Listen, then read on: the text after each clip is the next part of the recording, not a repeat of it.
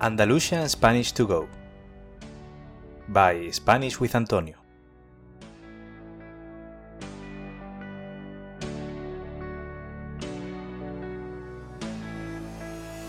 Hola a todos y a todas. ¿Qué tal? ¿Cómo estáis?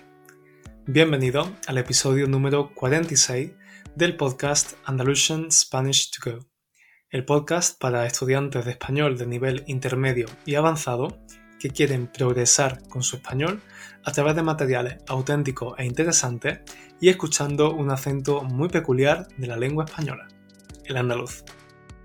Si esta es la primera vez que escuchas este podcast, me presento.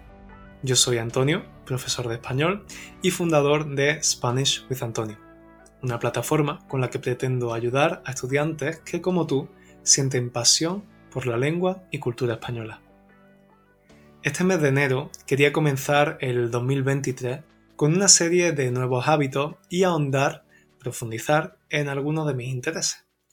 Uno de mis propósitos de este año es consumir más contenido relacionado con la filosofía, ya sea en formato de libros o con podcasts, por ejemplo. Y gracias a uno de los podcasts sobre filosofía que comencé a escuchar, di con algo súper guay que llevo haciendo desde hace un mes. Se trata de un reto estoico, una especie de curso práctico sobre el estoicismo, una corriente filosófica que ya comencé a investigar hace unos años y que ofrece unas enseñanzas que puedes aplicar a tu día a día para ser más feliz. Pero a lo largo de este curso me he dado cuenta de que muchas de estas enseñanzas pueden aplicarse a nuestro recorrido como estudiantes de una lengua extranjera.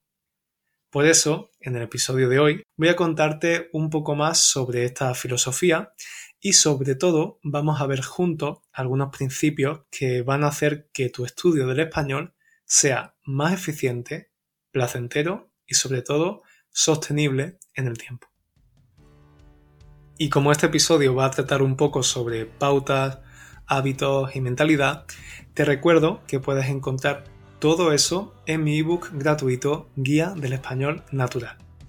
Es una guía que preparé con mucho cariño pensando en ti, estudiante, y además basada en mi propia experiencia no solo como profesor, sino como estudiante de idioma, que también soy. En ella te doy consejos para que mejores tu español de una forma natural y para que sea así como suene tu español, natural. Te dejo el enlace para descargártelo en la nota de este episodio. Y ahora comenzamos con el episodio de hoy en 3, 2, 1.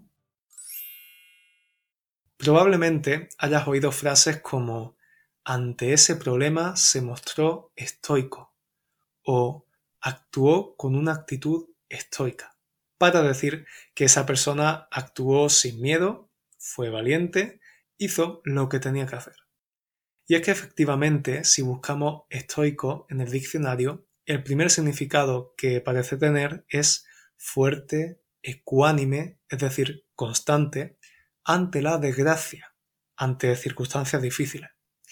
Y si tu lengua materna es una lengua de Occidente, como el inglés, francés, italiano, alemán, etc., es muy probable que también exista una expresión así. Sin embargo, la palabra estoico significa mucho más. El término estoico viene del griego stoikos, que a su vez deriva del término stoa, que era el espacio público donde los filósofos se reunían para filosofar en la antigua Grecia. Y es que el estoicismo es una escuela que nació en Atenas en el siglo III a.C. y que se basa en unos principios éticos y morales que tenemos que tener siempre presentes a la hora de actuar. Los antiguos estoicos pensaban que aunque no podemos controlar lo que ocurre en el mundo y alrededor de nosotros, sí que podemos controlar qué pensamos y cómo actuamos ante esas circunstancias. Y para eso, el ser humano necesita cultivar su disciplina y ser tolerante, racional y constante. Como ves, los principios de esta filosofía siguen estando de actualidad. Muchos coaches o libros de desarrollo personal, de mentalidad empresarial, continúan usando esos conceptos cuando dicen que tenemos que ser perseverantes, disciplinados y relativizar los problemas. Pero antes que ellos, ha habido grandes personajes de la historia que han adoptado esta filosofía, como por ejemplo el que fue emperador del Imperio Romano desde el año 160 al 181, Marco Aurelio. Marco Aurelio escribió una de las obras más fundamentales de esta filosofía, sus Meditaciones. Pero no solo él adoptó esta filosofía. Otro exponente de esta corriente de pensamiento fue el filósofo, político y escritor cordobés Séneca. Sí, cordobés. Y es que Séneca nació en el año 4 a.C.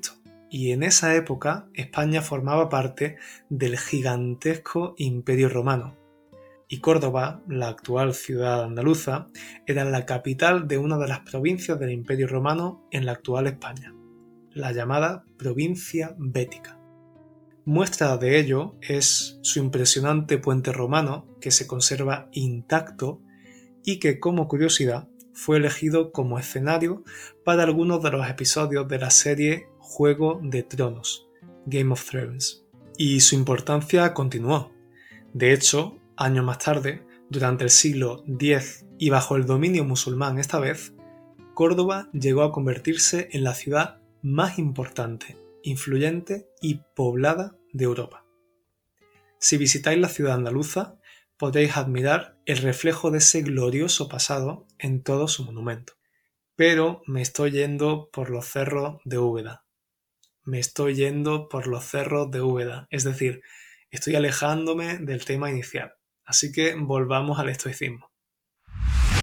Pues eso, que hace un mes comencé este reto estoico que dura unos 130 días.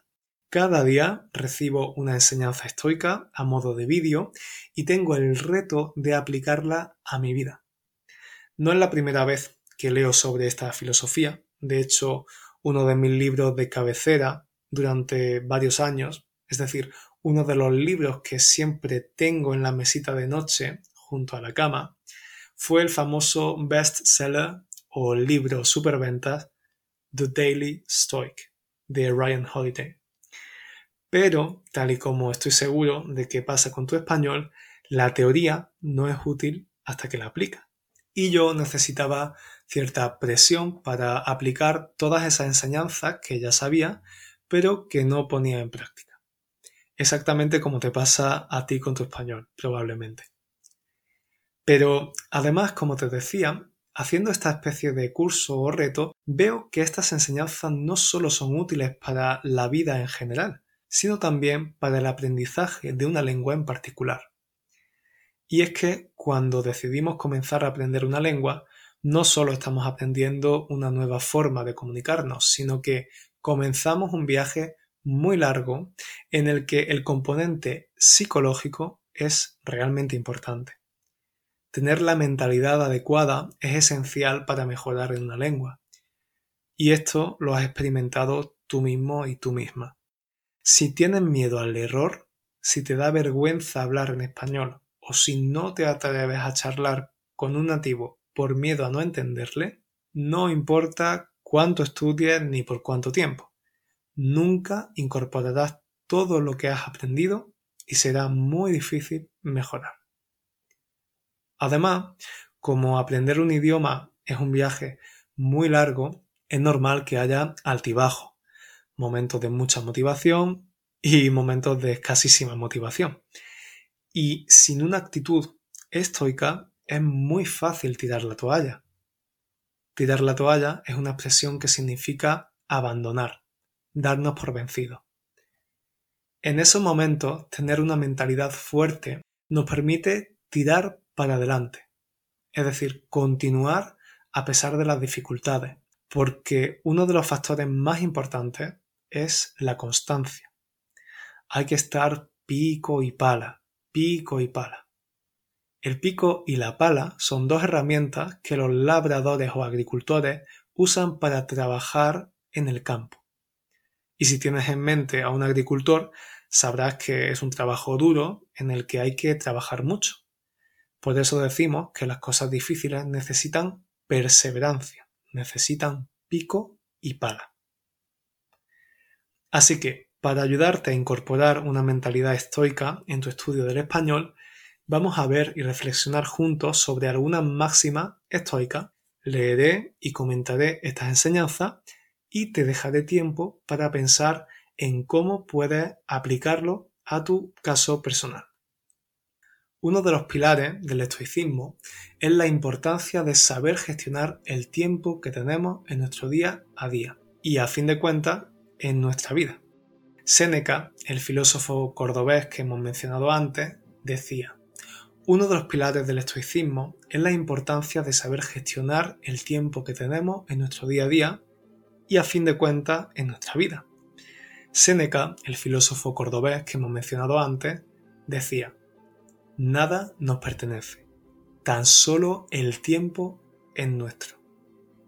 Repito, nada nos pertenece, tan solo el tiempo es nuestro. E incluía, ninguna pérdida debe sernos más sensible que la del tiempo, puesto que ésta es irreparable. Ninguna pérdida debe sernos más sensible que la del tiempo, puesto que ésta es irreparable. Es interesante, ¿verdad? Realmente lo único que todos los seres humanos poseemos de forma igualitaria, todos, no importa si eres pobre, rico, de China o de Francia, es el tiempo. Y a pesar de ser un recurso tan valioso, tendemos a perder ese tiempo, a desperdiciarlo. Por eso es tan importante que aprendamos a gestionarlo de la mejor manera posible. ¿Cuántas veces te has repetido que no sabes cuándo ponerte a estudiar un poquito en español, pero al mismo tiempo pierdes el tiempo en cosas que no te aportan valor, como por ejemplo pasar mucho tiempo con el móvil. Así que ahora te invito a pensar, ¿cómo puedes hacer un uso mejor de tu tiempo? ¿Hay algún momento que podrías dedicar a tu español con un vídeo, un podcast, una aplicación de vocabulario o escribiendo un poquito? ¿De verdad no tienes un poco de tiempo al día? Pero como hablaba en el episodio 38 de este podcast, donde abordo el concepto del efecto compacto o la acumulación de pequeños hábitos, de nada sirve sacar tiempo para estudiar, por ejemplo, si solo lo hacemos un día.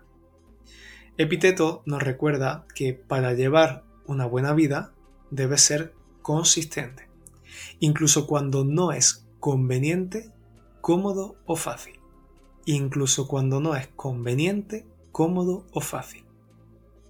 Objetivos como ponerse en forma, tocar la guitarra o hablar una lengua extranjera toman tiempo, pero sobre todo perseverancia.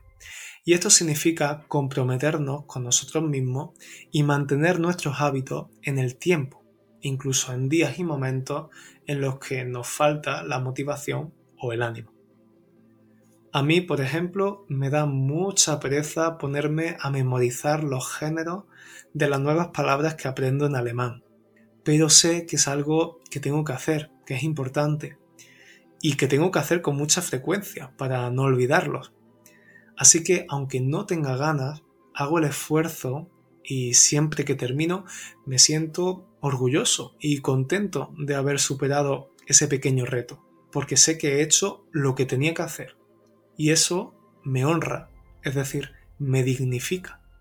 Por eso te invito a pensar, ¿qué podrías hacer hoy para mejorar tu español y que si lo hicieras habitualmente supondría una tremenda diferencia positiva para tu español? Y no tiene que ser algo exagerado. Recuerda que el poder de los hábitos está en su acumulación. Así que puede ser simplemente aprender dos, tres nuevas expresiones al día, sin más. Y es que esta satisfacción que siento después de haber hecho ese esfuerzo, aunque no tuviera ganas de hacerlo, confirma otra de las enseñanzas del estoicismo. Solo saliendo de nuestra zona de confort, mejoramos y nos desarrollamos como individuos. Hace unos días, el ejercicio diario de este reto estoico que estoy haciendo era haz cada día una cosa que preferirías no hacer. algo que te asusta o te incomoda. Porque a menudo tenemos más miedo que dolor y sufrimos más en la imaginación que en la realidad. Repito, a menudo tenemos más miedo que dolor y sufrimos más en la imaginación que en la realidad. ¿Cuántas veces has temido enfrentarte a algo y después de reunir tu fuerza y valentía para hacerlo, has sentido que en realidad no era para tanto, no era tan difícil? Pongamos que nunca has hecho paddle surf. Un día tus amigos te proponen ir a hacer una sesión de paddle surf juntos. Tú tienes ganas, pero sabes que te caerás mucho al agua porque no tienes mucha estabilidad y te da vergüenza que el resto de la gente vea cómo te caes repetidamente. ¿Ves cómo incluso antes de empezar a hacer la actividad ya estás anticipando lo difícil que va a ser? Sin embargo, finalmente vas, lo haces y descubres que en realidad no te has caído tanto, que todo el mundo se ha caído en algún momento u otro, y encima has descubierto que se te da bien y que te encanta. Pues eso, precisamente, puede extrapolarse, es decir, puede aplicarse a tu español. ¿Te sientes inseguro cuando hablas con nativos? ¿Temes no entenderlo? ¿Temes no saber expresarte bien? Bueno, nunca lo sabrás si no lo intentas.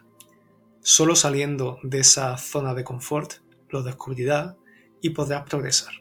De esto precisamente hablo en el episodio 36 del podcast, donde te explico cómo salí de mi zona de confort hace unos meses mudándome a Italia.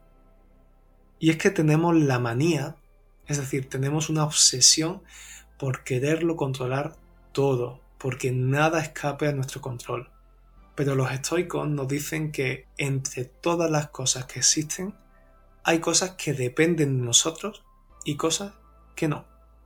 Epíteto nos sugiere un mantra que a mí personalmente me sirve mucho. Lo que está fuera de mi control es indiferente para mí. Lo que está fuera de mi control es indiferente para mí. No puedes controlar la velocidad a la que hablan los personajes de una película. No puedes controlar el fuerte acento de los hablantes de la región que estás visitando. No depende de ti que en español usemos el subjuntivo constantemente, ni que la diferencia entre ser y estar sea una pesadilla. Pero sí depende de ti consumir mucho contenido en español para que cada vez vean más normal esa velocidad y los diferentes acentos. Sí depende de ti estudiar y practicar el subjuntivo y el ser y estar para usarlo cada vez mejor. Y sí depende de ti invertir en un profesor o una profesora o un curso que te va a ayudar. ¿No es así?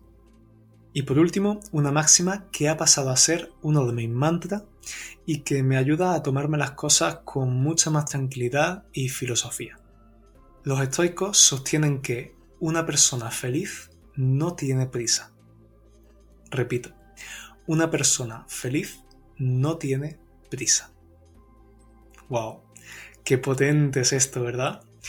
Vivimos en un mundo que cambia con una velocidad de vértigo y pasamos nuestras vidas siempre ocupados, con mil cosas que hacer, a contrarreloj, siempre con prisa, siempre llegando tarde.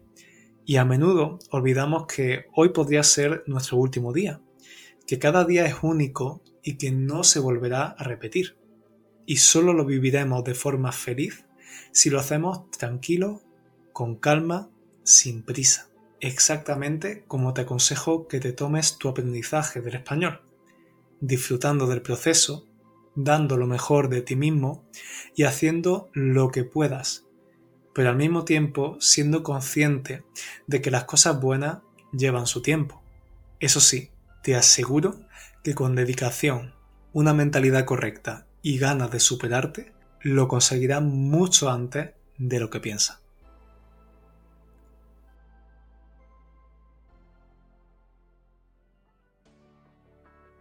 Y eso es todo.